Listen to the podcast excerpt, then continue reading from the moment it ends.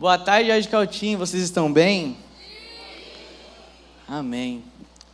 Pô, eu tô, tô muito alegre, tô muito feliz. É, a mensagem que eu vou trazer hoje, eu vi Deus já ministrando ela de diversas formas hoje. Hoje eu tive o prazer de estar ali com a Eclésia aí, hip hip upa. E tive o prazer de estar com eles hoje e na célula já foi falado algumas coisas que eu vou pregar hoje. A gente estava aqui no louvor e músicas que foram faladas aqui no louvor tem a ver com o que eu vou pregar hoje. O que o Brandão orou aqui em cima tem a ver com o que eu vou pregar hoje. Então isso é muito interessante da gente ver como que o Espírito Santo vai trabalhando. Não é só o pregador, não é só o louvor, todos nós estamos aqui servindo uns aos outros. O Espírito Santo de Deus está usando cada um de vocês aqui. Não sei quantas pessoas tem aqui, mas enfim, todos vocês, o Espírito Santo está usando aqui para estar tá trazendo a mensagem que vamos trazer hoje, amém? Enfim, é, abre a sua Bíblia em Gênesis, capítulo 39.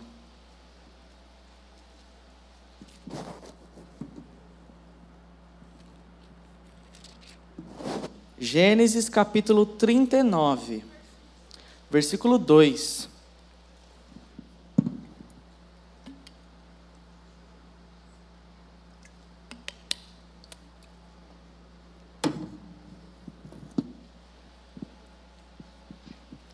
Amém? Quem achou, fala um amém aí. Amém. Boa. Então vamos lá, antes da gente, da, a gente ler, qual que é o tema desse mês? Quem sabe aí? Assim que eu luto as minhas guerras. Certo? Então o tema desse mês é Assim eu luto as minhas guerras. E hoje, today, o tema vai ser como que a gente vence essas guerras nas tentações. Hoje o tema vai ser como vencemos as guerras no meio das tentações. Então eu te peço que. Deixa eu fazer uma pergunta rápida. Quem aqui é, é visitante mesmo? Levanta a mão rapidinho. Ninguém vai levar vocês para nenhum lugar de novo, não, tá? Pode levantar a mão rapidinho, só para ver. Glória a Deus. Bom, eu não sei quantos de vocês conhecem a Deus já.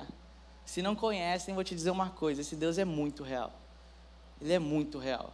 E você pode ter experiências verdadeiras com Ele hoje e no seu quarto, onde você for. Então busca com intensidade. Amém? Mas enfim, então vencendo as tentações, certo? Vamos, vamos continuar, então vamos seguir para a leitura. Versículo 2. Gênesis capítulo 39, versículo 2. O Senhor estava com José, de modo que este prosperou e passou a morar na casa do Senhor egípcio, no seu senhor egípcio. Quando este percebeu que o Senhor estava com ele e o fazia prosperar em tudo o que realizava, agradou-se de José e o tornou administrador de seus bens. Potifar deixou a seu cuidado sua casa e lhe confiou tudo o que possuía. Desde que o deixou cuidando de sua casa e de todos os seus bens, o Senhor abençoou a casa do egípcio, por causa de José. A bênção do Senhor estava sobre tudo o que Potifar possuía, tanto em casa como no campo. Assim deixou ele aos cuidados de José tudo que tinha e não se preocupava com coisa alguma, exceto com sua própria comida. José era atraente, de boa aparência, e depois de certo tempo, a mulher do Senhor começou a cobiçá-lo e convidou: Venha, deite-se comigo. Mas ele recusou e lhe disse: Meu senhor não se preocupa com coisa alguma da sua casa, e tudo o que tem deixou aos meus cuidados. Ninguém desta casa está acima de mim. Ele nada me negou, a não ser a senhora, porque é a mulher dele. Como poderia eu então? Vou repetir esse mais uma vez. Como poderia eu então cometer algo tão perverso e pecar contra Deus? Assim, embora ela insistisse com José, dia após dia, ele se recusava a deitar-se com ela e evitava ficar perto dela. Amém? Então vamos lá, gente. Eu falei então já qual que vai ser o tema, confere, vai ser sobre como nós vencemos nas tentações. E eu acho que a gente acaba ficando com dois públicos aqui. Tem algumas pessoas que vão olhar e vão ficar ansiosos com esse tema, tipo, caramba, Tico, eu estou passando por muita tentação, eu estou passando por muita guerra, então eu sei que vai ser muito bênção hoje. Talvez muitos de vocês estão animados com esse tema, com o tema desse mês. Por outro lado, Talvez tenha algumas pessoas aqui que estão, tipo, ah, vai ser benção demais. Mas hoje não é bem para mim. Graças a Deus, Tico, eu não tenho nenhum pecadinho de estimação já. Eu já estou mais bem na fé, já estou bem mais encaminhado ali. Não tem nenhum pecadinho que eu estou lutando. E essa frase me assusta tremendamente.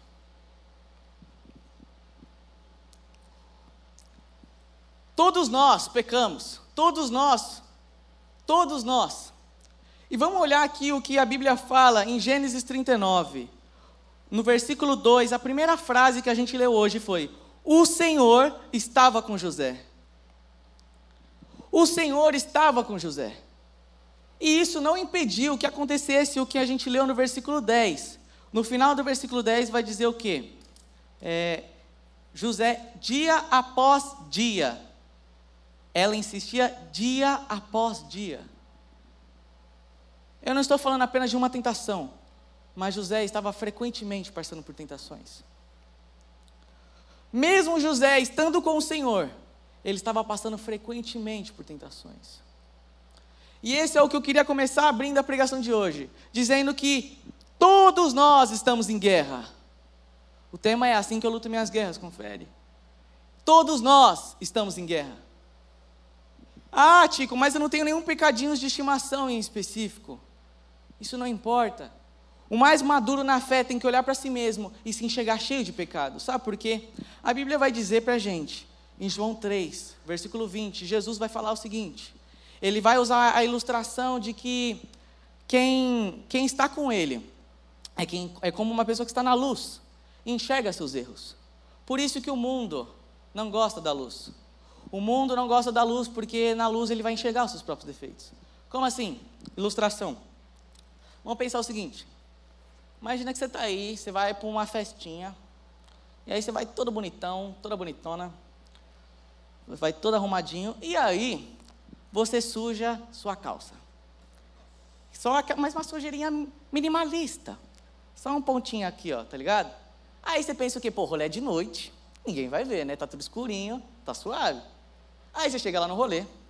E aí quando você chega no rolê, a galera fala, ô, oh, vamos entrar. E você vê uma casa, nunca vi tanta luz na minha vida, uma porrada de lustre. Você ficou, oh, meu Deus do céu, vou ver minha calça. Entendeu? Você fala, meu Deus, vamos ver minha sujeira. Aí você fala, que isso, que mané entrar, uma noite bonita dessa, vamos ficar aqui fora, ué. E aí você vai insistir, não, eu não quero ir para a luz. E a pessoa fala, não, a festa vai ser aqui dentro, na luz mesmo hoje. E aí você vai fazer o quê? Você vai correndo para o banheiro, né, esfregando lá e tentar tirar aquela sujeira. Da mesma forma, somos nós na presença de Deus. Nós devemos, quando nós estamos na luz, nós devemos frequentemente olhar para nós mesmos. E a menor da sujeira tem que fazer a gente ficar incomodado. A verdade é que a gente só fala de batalha espiritual quando é pecado de estimação, quando é um pecado pesado. Não, eu tenho que lutar contra a tentação. Hoje a pregação é para quem está lutando contra vícios. Ah, quem está com problema de, de bebida, quem está com problema ali de droga, quem fica ficando com o pessoal na escola, quem é muito estressado. Para mim não é. Pô, eu sou líder de célula, ah, Tico, eu ajudo na minha célula, já estou um tempo aqui no Radical Team, eu já venci esses pecados, eu não preciso lutar. E o que eu quero falar para vocês hoje é: eu sei que todos nós sabemos que temos pecados minúsculos dentro de nós, mas o que eu quero dizer é que nós devemos lutar, da mesma forma que você luta com intensidade com esses pecados que são vícios, pecadinhos de estimação, você tem que lutar com intensidade para esses menores pecados na sua vida. Todos nós estamos em guerra. Se você olha para si e acha que é só um pecadinho que está te incomodando, é só um pecadinho que está te incomodando. Então deixa eu te mostrar que você tem um pecadão que você não está vendo. Você está começando a olhar para si mesmo e se achar puro, se achar santo. Uma outra analogia que Jesus traz para nós é a seguinte: Ele vai falar que não é quem tem saúde que precisa de um médico, são os doentes. Então Jesus ele veio para os doentes para curar, certo? Então se você vira para mim hoje se você chega aqui para mim e fala, Tico, eu não vejo mais nenhum sintoma da minha doença, eu não vejo mais nenhuma doença em mim, então eu te digo, sai correndo para o médico, para ele te dar um diagnóstico, porque você pode estar morrendo. Vou repetir. Se você olha para mim e fala, eu não estou vendo sem nenhum sintoma do meu antigo eu em mim, se eu não estou vendo nenhum pecado dentro de mim, vá correndo para Jesus, porque seu espírito pode estar morrendo sem você perceber. Amém?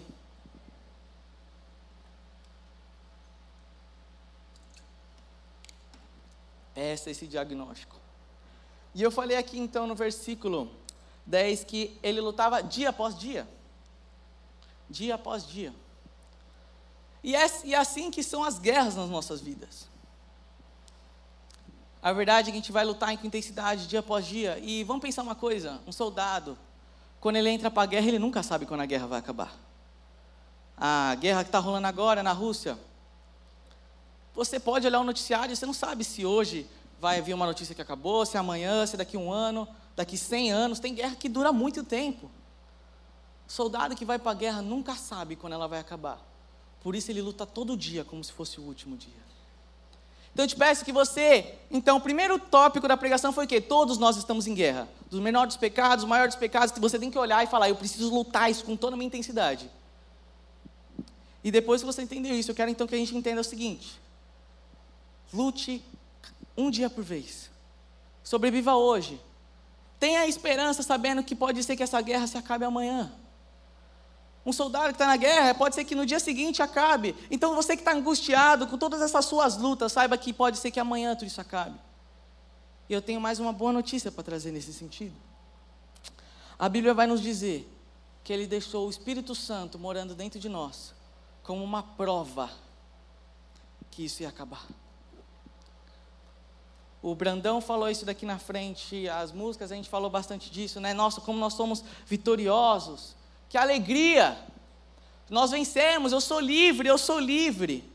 E de fato, nós estamos numa guerra, mas o Espírito Santo é uma prova, uma prova dentro de nós que um dia essa guerra vai acabar. Imagina que você está numa guerra, você está lá no meio da guerra, angustiado, trocando tiro, e aí vem um. Meu, olha que viagem esse exemplo, né? Mas enfim. Vem um viajante do tempo, certo?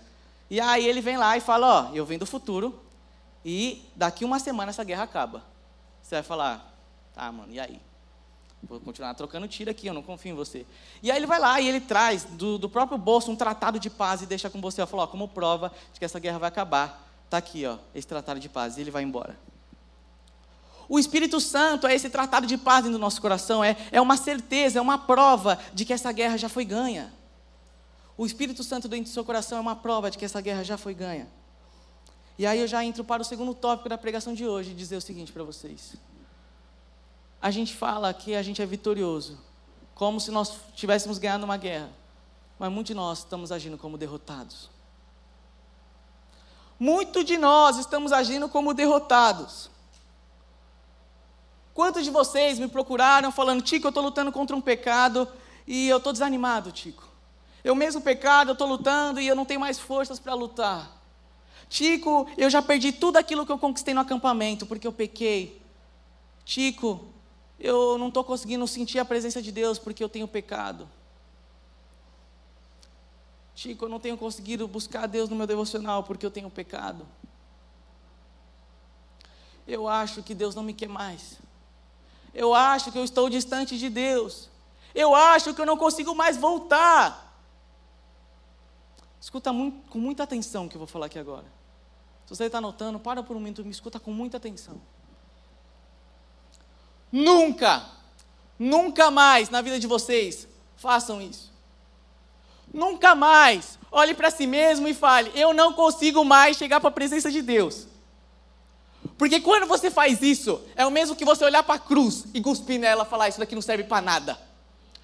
Se você virar para mim e falar, eu não consigo mais me aproximar de Deus, porque eu pequei, Tico, é o mesmo que você falar que não adiantou nada ele morrer na cruz.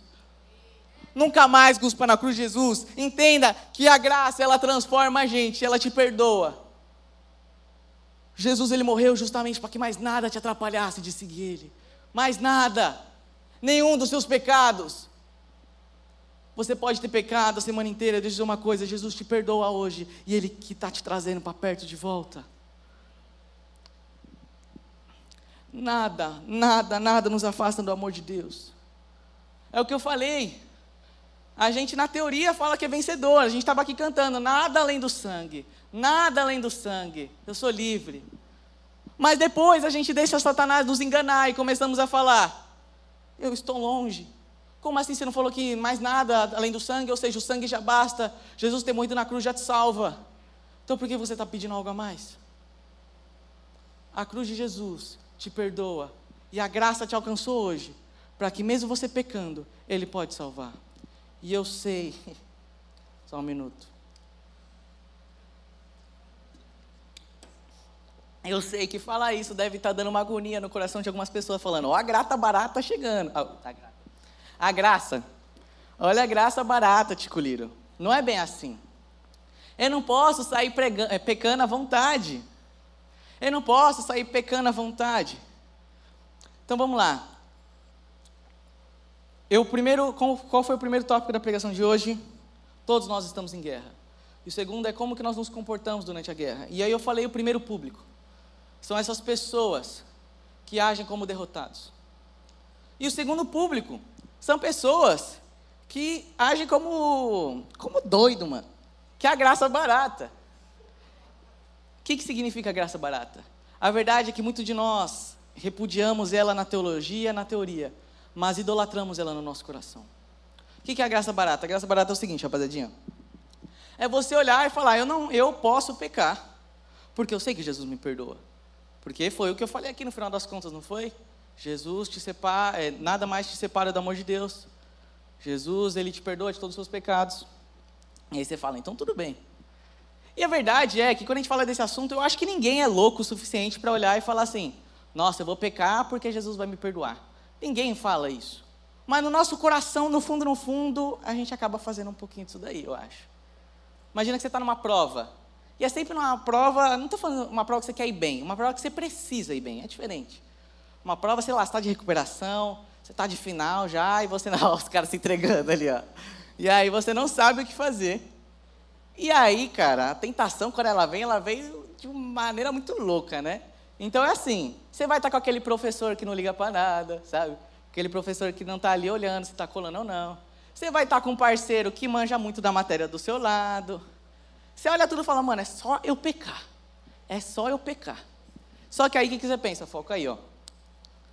Foco aí. E aí o que acontece? Você pensa, pô, se eu pecar, se eu melhor dizendo, vai, se eu colar, eu vou pecar, mas Jesus me perdoa.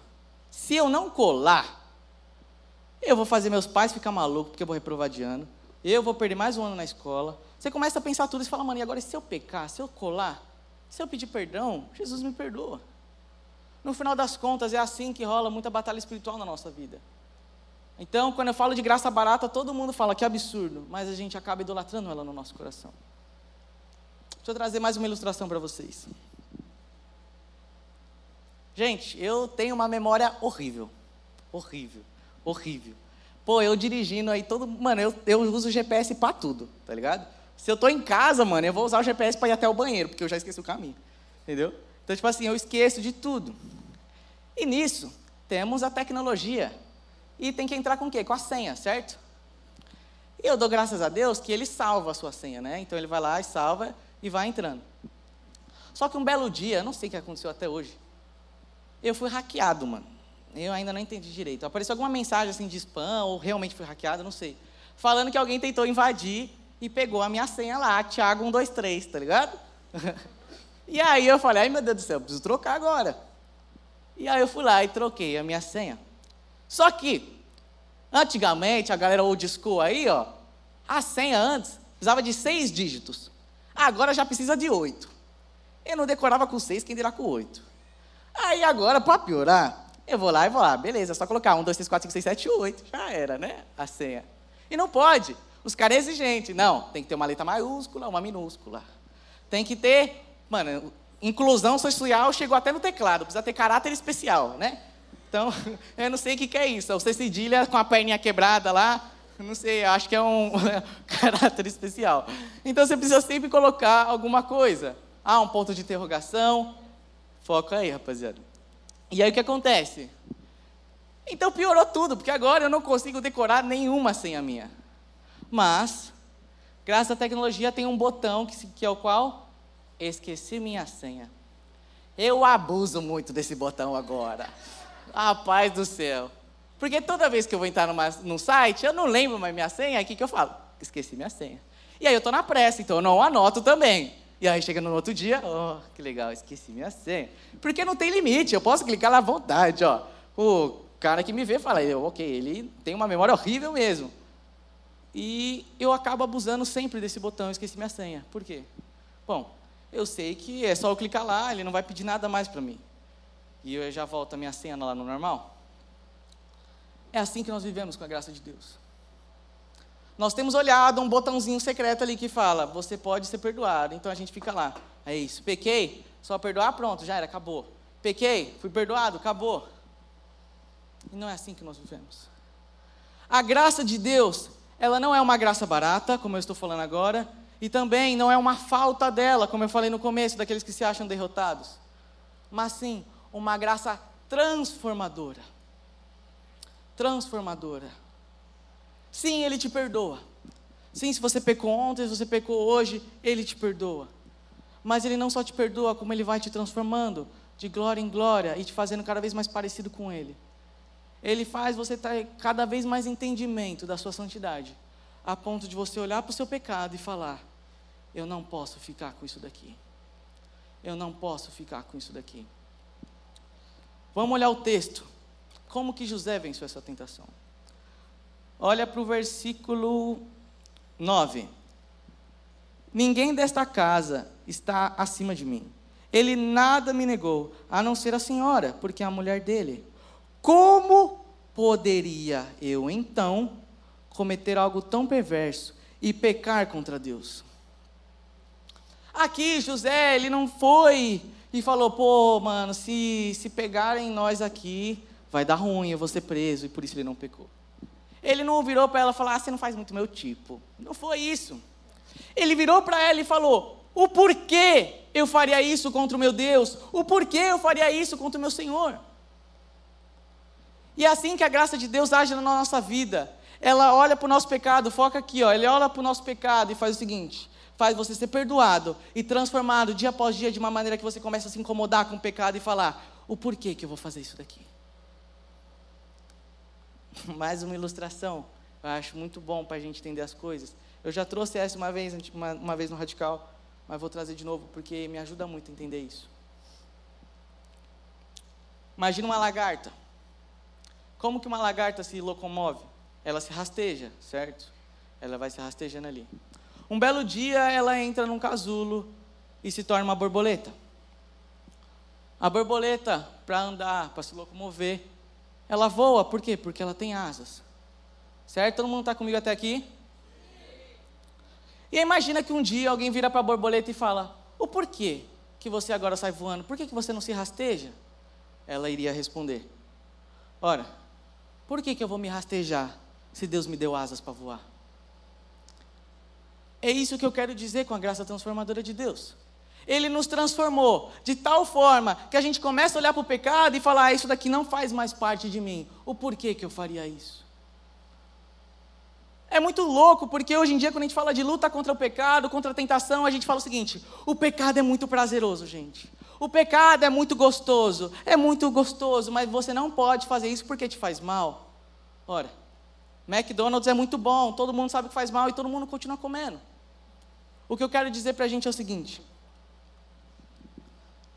a luta contra o pecado não é simplesmente você olhar e ficar se tremendo, falando, ai meu Deus do céu, se queimando de prazer e falando, que pena, que pena, que pena. Não é assim que Deus nos chamou para viver. Deus ele te transforma a ponto de você olhar para o pecado e falar: o porquê que eu vou pecar se eu tenho a presença de Deus? O pecado é muito gostoso, mas a presença de Deus é infinitamente melhor. Coloque isso muito fixo no seu coração para quando vier a tentação. O pecado é bom, ele é bom, mas estar em obediência com Deus é ainda melhor. Deixe a graça de Deus começar a transformar o seu coração. Você acha que eu estou exagerando? Ah, é fácil falar, Tico, que a graça, que, que a presença de Deus é melhor. Então vamos lá, vamos ler a palavra de Deus aqui. Abram por gentileza a sua Bíblia em Salmos 119.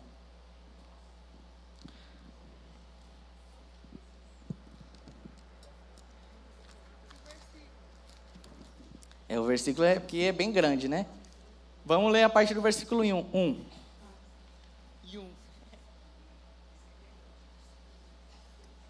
A gente vai ler o capítulo inteiro. Mentira, mentira. Salmo 119, versículo 1.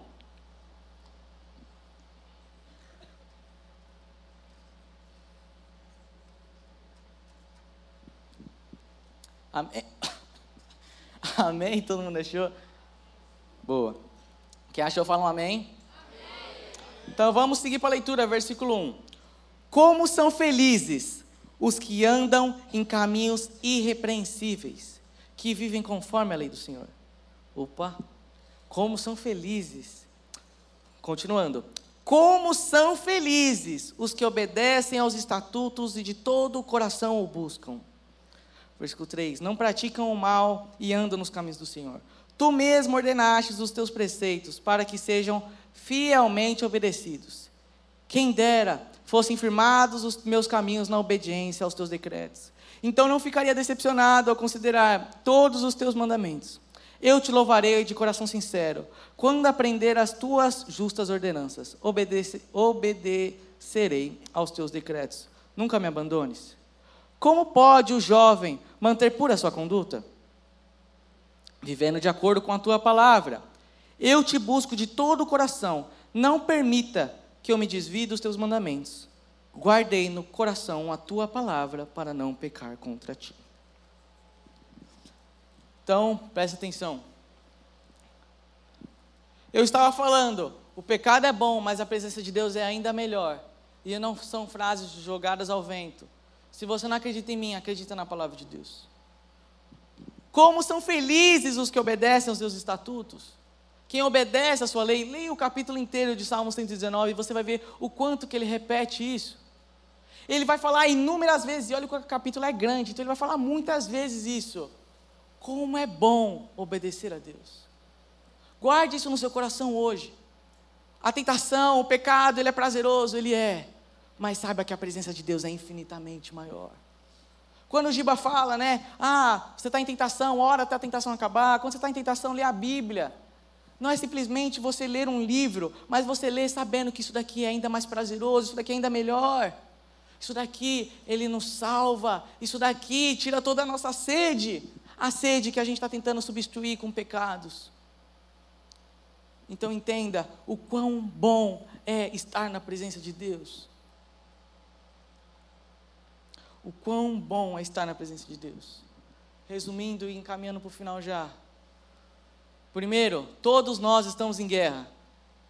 Você pode ter o menor dos pecados. Se você olha para mim e fala que não está vendo nenhum pecado, eu falo, corra para Jesus, porque seu espírito pode estar morrendo. Como que nós nos comportamos nessa guerra? Você não pode ser nem o cara da graça barata, certo? Como que é o cara da graça barata na guerra? Ele fala assim: ah, mano, já ganhei mesmo? Então eu vou sair aqui correndo no campo de batalha. Ele sai da trincheira falando: é isso aí, eu já ganhei. O que, que vai acontecer? Vai ser fuzilado, certo? Então o cara que acha que na graça barata, acha que já ganhou, é isso, ele vai morrer rapidinho numa guerra. Da mesma forma, aquele que se sente derrotado, ele vai ficar lá na trincheira e vai largar o fuzil e falar: Quer saber? Já acabou. Quer saber? Já acabou. E talvez muitos de vocês estão nessa situação, olhando e falando: Eu já sou um derrotado, eu vou parar de lutar. Nunca pare de lutar. Então, depois que você entendeu como se comporta na guerra, que é entendendo que é com uma graça transformadora de Deus, que vai te transformando dia após dia, eu vou encaminhar para o último ponto da pregação de hoje, que é a arma que Deus nos dá para vencer essa guerra. Bom, vocês estão distraídos, foca aqui, ó, vou contar uma historinha legal para vocês. Não podia faltar uma história do exército, né? E o que acontece? Lá no exército era muito engraçado, porque lá a gente tinha que ficar andando com o fuzil para lá e para cá, né? Então assim, pô, grande parte do meu ano passado eu fiquei com um fuzil municiado na mão. E eles tinham um treinamento onde eles te ensinavam que você não podia largar esse fuzil para nada. Eles eram bem rígidos nisso, certo? Galera, e cadê o Pedro aí, ó, o Leone, os caras vai, vai dar risada, que certeza que no quarto deles teve umas histórias assim também. Então tinha muito isso do tipo assim, você não pode largar o fuzil para nada. Você vai no banheiro, leva o fuzil. Você vai dormir, leva o fuzil. Parça, é, é sério. É tipo assim, eu lembro no, no meio do mato, eu dormi abraçadinho com meu fuzil. Eu enrolei ele na minha perna, a bandoleira, porque os caras tentavam pegar os instrutores, para instigar a gente para treinar, eles tentavam pegar o seu fuzil, certo? E por quê? Por que tudo isso? Um, porque numa guerra você não pode ficar sem o seu fuzil, senão você se lascou. E dois, no nosso dia a dia também. Pô, querendo ou não, eu estava com. É uma grande responsabilidade carregar um fuzil. Se eu estou lá no meio do quartel e eu deixo o meu fuzil moscando e uma pessoa pega, eu posso fazer com que muitas pessoas morram, inclusive a minha vida mesmo. Então, uma responsabilidade muito grande, por isso eles frisavam muito isso. Não larga seu fuzil para nada. Você vai no banheiro, leva o fuzil. Vai dormir, leva o fuzil. E era muito engraçado, porque os caras falavam lá, pô, é muito engraçado, eu acho que o Dio lembra disso daí no discipulado, que os caras falavam que o fuzil lá é sua namorada. E por quê? Porque aí se você falar, vou no banheiro, vou deixar meu fuzil com um parceiro meu, os caras falavam, aí, vai deixar seu fuzil com um parceiro? Como assim? Sua namorada você vai deixar? Não faz sentido. Então você tem que ficar o tempo todo com o seu fuzil e não largar ele para nada. Todo mundo está me acompanhando aqui? Então não pode largar o fuzil para nada. E óbvio que teve pessoas que testaram o sistema. E aí teve um mano lá que ele foi lá, ele foi para o banheiro, sei lá o que ele foi fazer e deixou o fuzil com os amigos dele. Ele não deixou o fuzil desprotegido. Ele não jogou fora. Ele tinha o fuzil dele ainda. Ele só deixou ali no cantinho. E aí o que acontece? O cabo viu, né, um dos instrutores, ele viu. E o que, que ele fez? Se apropriou do fuzil alheio. E guardou, escondeu. E aí, rapaz, eu reconheci o que era desespero naquele dia. Porque o moleque vem. Cadê meu fuzil? Aí ele começa a ficar desesperado. Alguém viu meu fuzil? Alguém viu meu fuzil? E aí até que ele cria coragem, porque, mano, pensa, é literalmente isso. Pode ser, uma, pode ser que qualquer pessoa esteja andando com o fuzil e mate todo mundo, entendeu? E aí falou, meu, cadê meu fuzil? E aí ele chegou no cabo e falou, cabo, eu perdi meu fuzil. Você é o quê? Você perdeu seu fuzil? Perdi meu fuzil. Aí o moleque começou a ver os argumentos mais engraçados que eu já vi, mano. Porque ele falou, não, eu vou comprar outro, eu vou comprar outro. Oxi, vai no tráfico comprar outro, você vai arranjar um fuzil, seu maluco, tá ligado? Não, e a gente tava no meio do mato ainda, vai fazer escambo com os índios, tá ligado? Como que você vai arranjar um fuzil no meio do mato, né? Mais ou menos. E aí, cara, ele tava nessa daí, tipo, não, eu vou arranjar outro. E aí o cara falou, não, vai lá procurar em tal lugar. E aí o cara foi lá, pegou um pedaço de madeira assim, ó, gigante. Mano, um pedaço de madeira gigante, assim, ó. E amarrou uma bandoleira no, na madeira. Aí quando o moleque volta, ele fala, ô soldado, eu achei seu fuzil. Ele vai lá, entrega um pedaço de pau-brasil na mão do menino e fala aqui, ó, seu fuzil. Vai lá pro tenente e fala que você achou seu fuzil. E, mano, pô, eu não podia dar risada, né, mano? Muito difícil, mas não podia dar risada. Eu vejo lá um moleque com um pedaço de madeira correndo. Chega lá pro tenente, o que, que é o tenente? O tenente é o oficial, ele é o que comanda aquele pelotão. Então ele chegou para um oficial e falou o seguinte: Tenente, perdi, achei meu fuzil com um pedaço de acácia aqui na mão. E aí o tenente olha para ele e fala: Ah, é?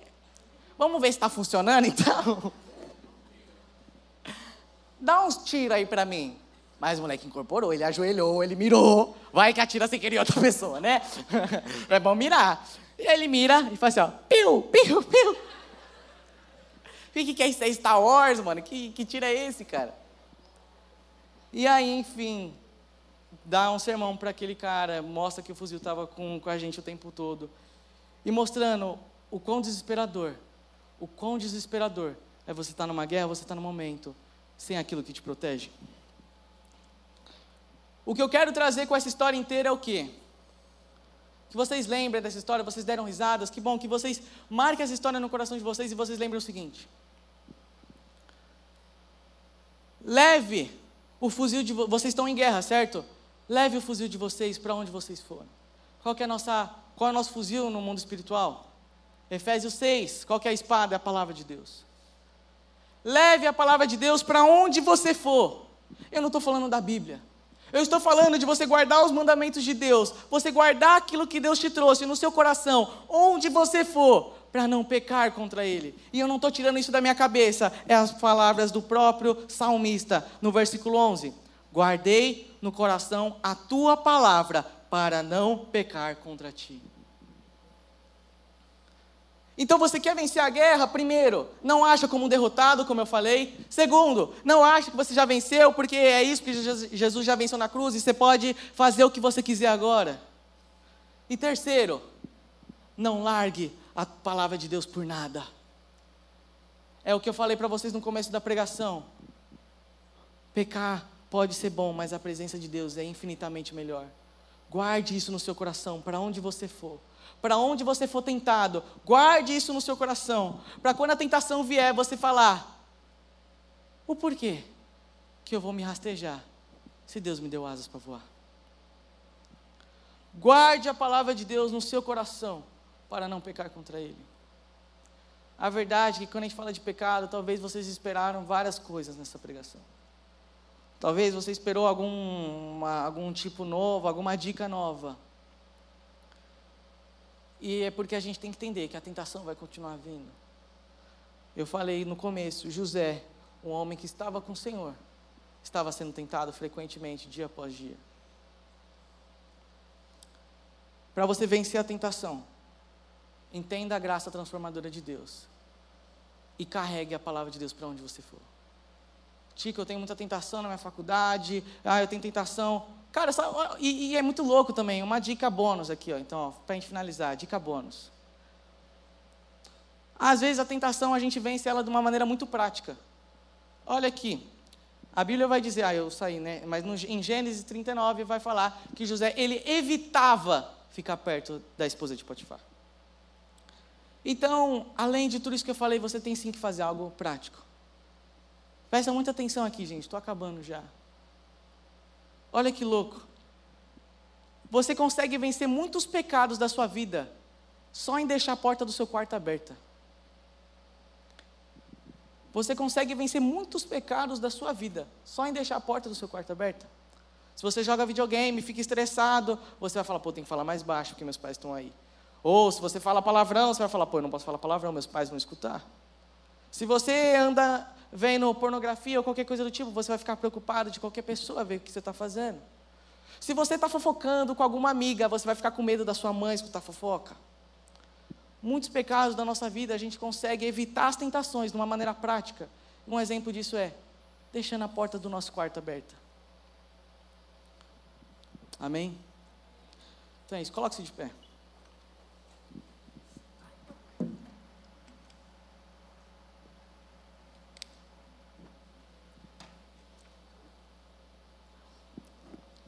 Lembra o que eu falei no começo da pregação? Não me importa o seu pecado. Ou como você olha para esse pecado aterrorizado, ou quanto você olha para esse pecado não valendo nada. Todos nós estamos em guerra. O seu pecado, por mais simples que seja, você tem que olhar para ele angustiado e falar: Eu vou lutar isso com todas as minhas forças. Feche seus olhos.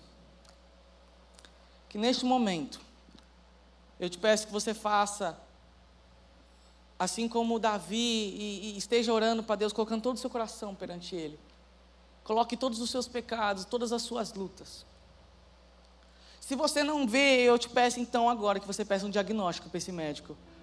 Peça para Deus agora para Ele revelar todos os pecados do seu coração.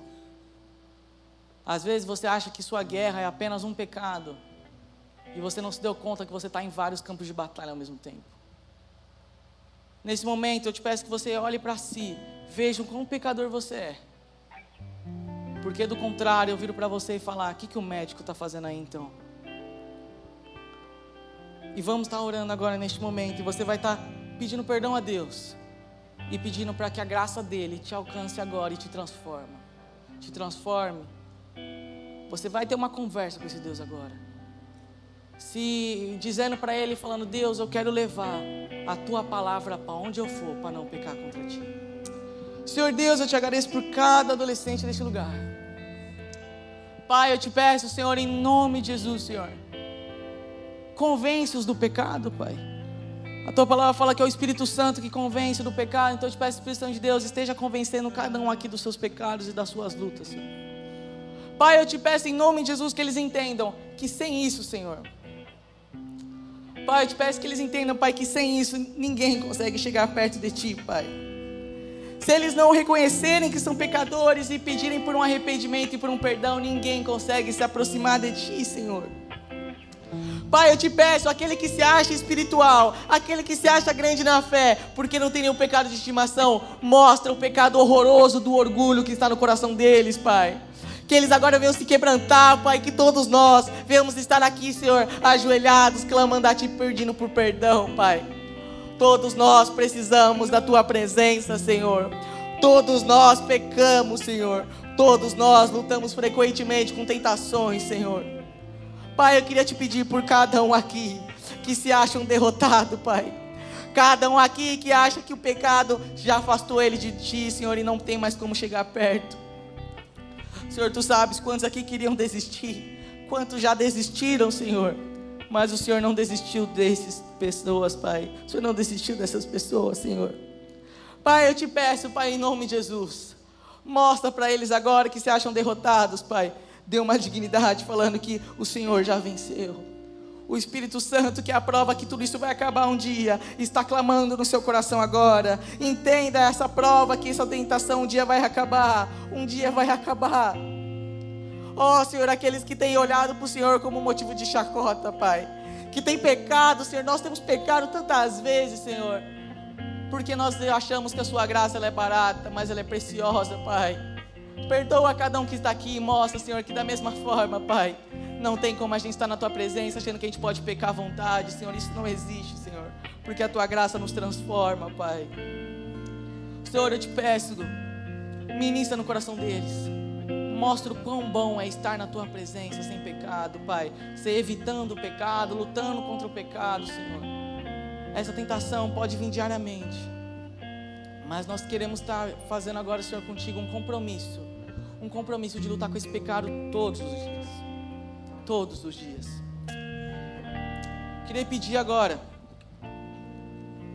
se você tem sido uma pessoa que tem olhado para a tentação e tem se achado um derrotado, se você acha que você não consegue mais se aproximar de Deus por conta dos seus pecados, se você nunca conheceu esse Deus também, continue de olhos fechados. Eu peço que você levante a sua mão. Se você tem olhado para o pecado e falado, Tico, eu não consigo mais vencer isso. Tico, eu não aguento mais viver como um derrotado, eu já estou querendo desistir. Glória a Deus pela vida de vocês. Eu te peço em nome de Jesus que você não tenha vergonha agora. Porque todos nós estamos em guerra. Como você pode ter medo de assumir uma guerra se todos nós estamos nela? Eu te peço então que você que levantou a sua mão, ore com intensidade agora eu te peço que você ore com intensidade. Deixa eu dizer uma coisa, eu não vou falar para você vir aqui na frente hoje, sabe por quê? Porque eu quero que você entenda que a melhor pessoa que pode te ajudar nessa oração agora é o Espírito Santo que habita dentro do seu coração. A prova que você venceu esses pecados não vai ser porque você veio na frente mais um radical. Hoje vai ser diferente. Eu quero que vocês entendam que a prova disso é o Espírito Santo. E Ele vai estar ministrando no seu coração onde você estiver agora. Que você se quebrante para esse Deus agora, sabendo que o Espírito Santo é a prova que você vai vencer esse pecado. E você lute agora com intensidade, sabendo que você já é um vencedor. Nós vamos estar louvando aqui e você vai falar nada além do sangue mesmo. Nada vai me tirar da presença desse Deus. Eu não preciso de mais nada senão somente da tua cruz. Você vai dizer para esse Deus que você agora é um vencedor, porque Ele te faz um vencedor. Ó oh, Senhor, cuida de todos estes teus, Pai, que se, que se acham derrotados, Pai. Todos esses que largaram o armamento, Pai. Todos esses que acham que estão derrotados, Pai. Mostra que essa guerra já está ganha, Senhor. E o Senhor está pedindo para que eles fiquem, Senhor, diariamente, diariamente lutando, Pai. Que eles fiquem diariamente atentos e vigilantes, Senhor. Sabendo que a vitória já está ganha, Senhor. Ó, oh, Pai, eu te peço, Pai, por cada um desses pequeninos, Senhor. Eu te peço, Senhor, em nome de Jesus, por cada um dos teus, Pai. Eu te peço, Pai, em nome de Jesus, que eles venham agora quebrar toda a mentira que Satanás colocou sobre o ouvido deles, dizendo que eles são pecadores, é, perdedores, que eles não conseguem mais chegar perto de Ti. E a maior prova disso é que o Senhor já está disponível para cada um deles agora neste momento. Eu te louvo, Senhor. Eu te louvo e que todos nós que estamos aqui venhamos viver uma luta constante contra o pecado, sabendo que Tua graça vai nos transformar de glória em glória. E obrigado pelo Espírito Santo que é a prova que nós somos mais que vencedores. Em nome de Jesus. Amém.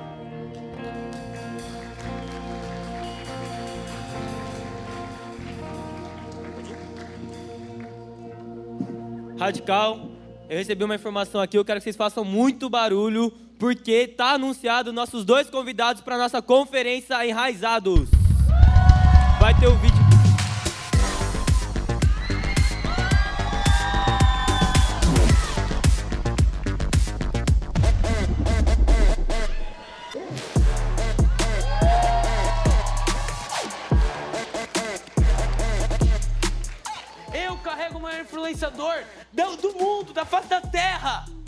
dentro de mim. As pessoas, elas têm que entender que eu não preciso daquilo que elas têm, elas precisam daquilo que eu tenho. Na sua escola, as pessoas precisam entender. Eu preciso daquilo que a Aninha tem. Eu preciso daquilo que o Patrick tem. Isso é influência de verdade. Isso é vida de verdade. Influência não é seguidor. Influência não é fama, não é status. Influência é ter Jesus na sua vida, na sua barriga, no seu peito e deixar ele fluir. Isso é influência.